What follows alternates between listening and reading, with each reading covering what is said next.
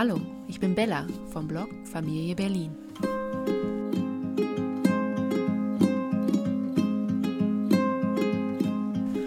Heute äh, lese ich euch wieder einen Text vor, der mir schon seit einiger Zeit im Kopf äh, umhergeistert und dass er geschrieben wurde, hat ein, äh, eine Begegnung am Wochenende. Äh, ja, die trägt daran Schuld. Denn ich war schon im letzten Jahr, waren wir in einem Restaurant und da wurde sich über uns beschwert. Über mein lautes, damals noch Baby und unsere doch sehr nörgelnde kleine Tochter, die damals knapp drei war. Einfach weil sie Hunger hatten, weil sie unzufrieden waren. Es war kalt draußen, wir wurden nass im Regen und es war einfach wirklich eine blöde Situation. Und wir haben gehofft, sie durch äh, ein Essen oder ein Eis wieder etwas besser machen zu können. Doch manchmal sind Menschen komisch. Wir haben nämlich unsere Rechnung ohne Menschen am Nachbartisch gemacht, die sich über uns beschwert haben. Und auch jetzt am Wochenende im Urlaub ähm, saß am Nachbartisch eine Frau, die jeden meiner Schritte und die Schritte der Kinder beobachtet hat. Egal was sie taten, also vorwiegend in ihren Augen wohl negative Sachen, es wurde kommentiert, die Augen wurden verdreht, die Nase wurde gerümpft, egal was, und es hat mich so genervt. Zum einen hat mich natürlich ihr Verhalten genervt, aber auch, was mich am meisten gestört hat, war das Gefühl, was sie in mir ausgelöst hat. Denn ich fand es unfair. Also, sie hatte kein Recht, so mir dieses Gefühl zu geben, sagen wir es mal so, auch wenn ich gar nicht weiß, wer sie ist und warum sie vielleicht gerade schlechte Laune hat oder so.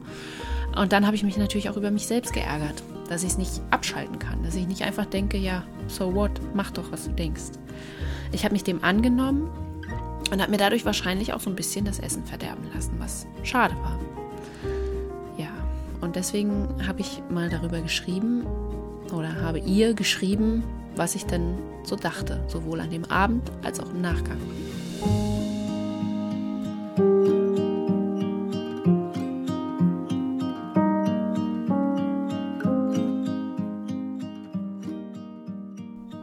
Über Toleranz und das Vergessen. Liebe Frau am Nebentisch, danke. Danke, dass du dich über uns und meine Kinder bei einer Kellnerin beschwert hast. Denn ohne das wäre meine Interpretation deiner Blicke nur eine Hypothese geblieben. Denkst du, ich merke sie nicht? Dein Augenrollen, als meine kleine Tochter laut schneller rufend durchs Restaurant peste, bevor wir uns überhaupt setzen konnten. Meinst du, ich weiß nicht, dass das nicht an dem Ort angemessen ist? Ich habe sie auf den Arm genommen und ihr erklärt, dass das hier nicht geht. Klar fand sie das nicht toll und teilte das allen laut mit. Aber musst du deswegen gleich, na jetzt wird es hier ja gemütlich sagen? So leise, dass es kaum jemand hörte, aber so laut, dass wir es genau merkten. Deine Blicke haben uns das ganze Essen begleitet. Naserümpfend hast du mich beim Essen beobachtet. Als ich mit Kleinkind auf dem Schoß versuchte, meine Tortilla zu essen, einhändig. Ich glaube, du kannst dir vorstellen, dass es nicht einfach war und ich kann mir denken, dass es nicht angebracht aussah. Aber glaube mir, für mich und dich war die Situation so die beste. Denn du hattest keinen weiteren Grund, dich über meine lauten Kinder zu erbosen. Und auch für mich war es entspannter. Mein Kind ist nun mal gern auf meinem Schoß. Die Alternative? Ein lautes, wütendes und brüllendes Kind. Wäre dir das lieber? Okay, ich gebe zu. Als meine große Tochter das Glas vom Tisch schubste, habe auch ich die Augen verdreht. Aber statt dann mit meinem Mann über eben dieses Missgeschick zu tuscheln und den Kopf zu schütteln, haben wir unseren eigenen Dreck weggemacht. Unsere Töchter sind keine unerzogenen Gören. Sie sind fast zwei und vier. In diesem Alter hat man eher Augen für die heiß ersehnte Pizza, die auf den Tisch gestellt wird, als für das Wasserglas daneben. Dann fällt eben mal was runter. Na und?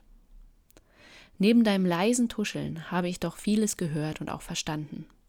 Sätze wie unsere waren nicht so.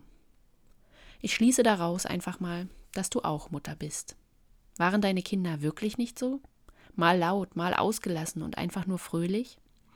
Denn das waren meine Töchter, als sie mit ihren Buntstiften auch mal über den Rand des Blattes auf den Tisch malten. Oder sich laut lachend freuten, wenn ein Elternteil vom Händewaschen kam. Mami, meine Mami, schallt es dann durch jeden noch so großen Raum, weil meine Kleine sich einfach nach jeder noch so kurzen Trennung freut, mich zu sehen. Und ja, sie freut sich auch über die zehnte Straßenbahn, die am Fenster vorbeifährt.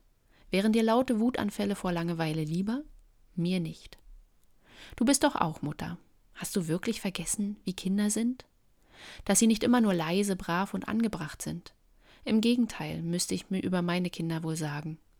Und sie sind in unserem Freundes- und Bekanntenkreis noch harmlos. Es gibt da ganz andere Kandidaten, die einfach immer rennen, toben, brillen und auch mal wüten. Wie waren deine Kinder? Und selbst wenn sie immer lieb und nett, nett waren, wie hast du das geschafft? Mir erschließt sich einfach kein Weg, meine Kinder dazu zu bekommen, stets lieb und nett zu sein.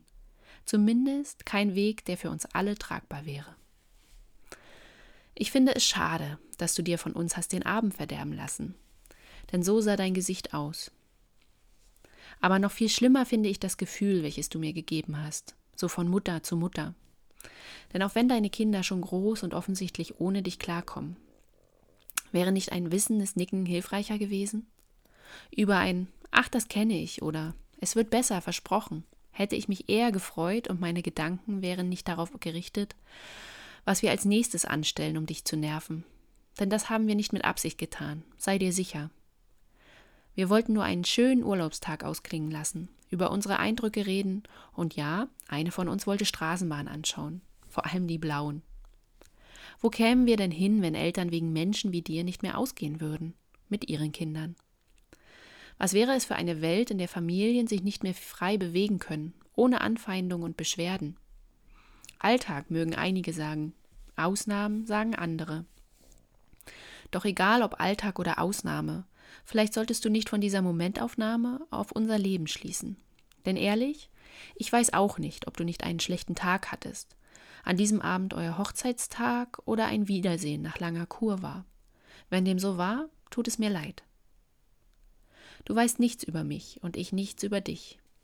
Also lassen wir das mit den stummen Verurteilungen doch einfach und erinnern uns ein bisschen an die Zeit vor einigen Jahren.